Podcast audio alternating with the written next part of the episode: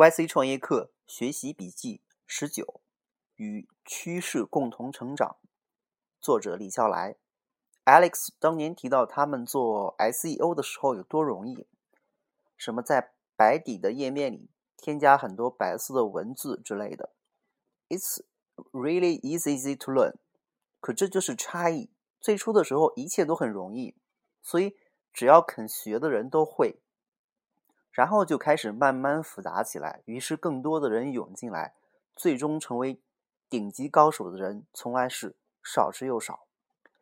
国内的淘宝崛起的时候，开个淘宝店铺简单的很，并且是完全免费，简单到传统商家进去看一眼，觉得这是什么破玩意儿，甚至不屑不屑于自己去开个淘宝店。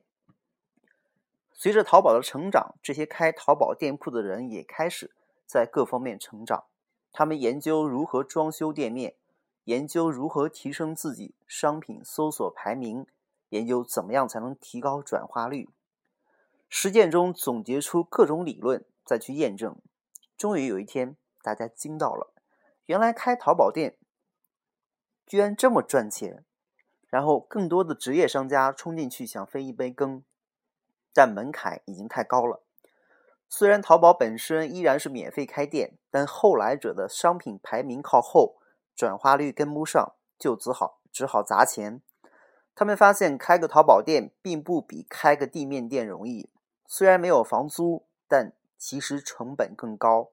其实他们是在纳税，纳的是落后税。人们常常朴素的观察到，努力好像本身作用不大。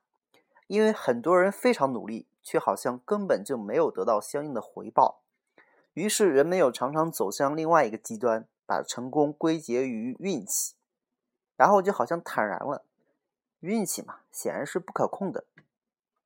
可是这只不过是一个心理安慰，因为运气并不完全是不可控的。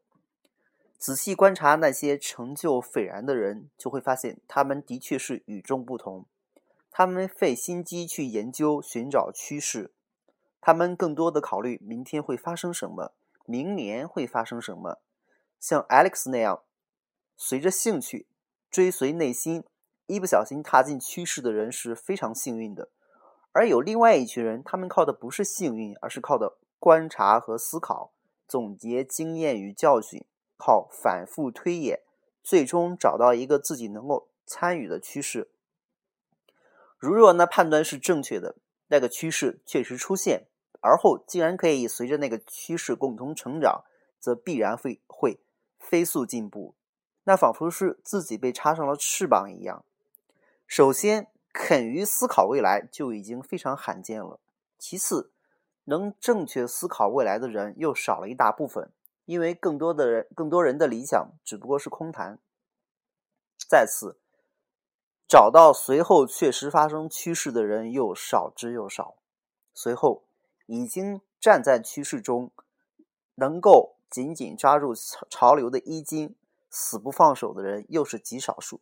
因为在迅猛的潮流中，要有很强的学习能力，才可能不被甩出去。最后，在一定的成绩面前，依然可以保持清醒的人，究竟有多少呢？不清醒就会甩出去，不会走到最后。上个十年里，我见过几个朋友在房地产领域翻江倒海；最近的几年里，我见过若干朋友在互联网行业里迅速成长，也见证过若干好友在风险投资行业里蓄势发力。最终都是一个道理：他们原本就有很强的能力，但他们最强的能力在于他们可以一找到一个可以迅猛发展的趋势；二在那个领域里。迅猛的学习实践，于是这些人可以最终与趋势共同成长。运气很重要，但很多人不知道，对一些人来说，极大的运气其实是自己找来的。最为关键的是，这些竟然可以为自己创造运气的人，依然勤奋努力，加倍的勤奋努力。Alex 最后的结语是非常赞。Mark has said he thinks we won because we wanted it more, and I really believe that. We just worked really hard. It's not like we are crazy smart, or we are all done these crazy things before. We just worked really, really hard and we executed fast. I should strongly encourage you to do that. Growth is optional. 如若事情真的做对了，并且还像他们一样非常非常努力，那所谓的成长就是随意了。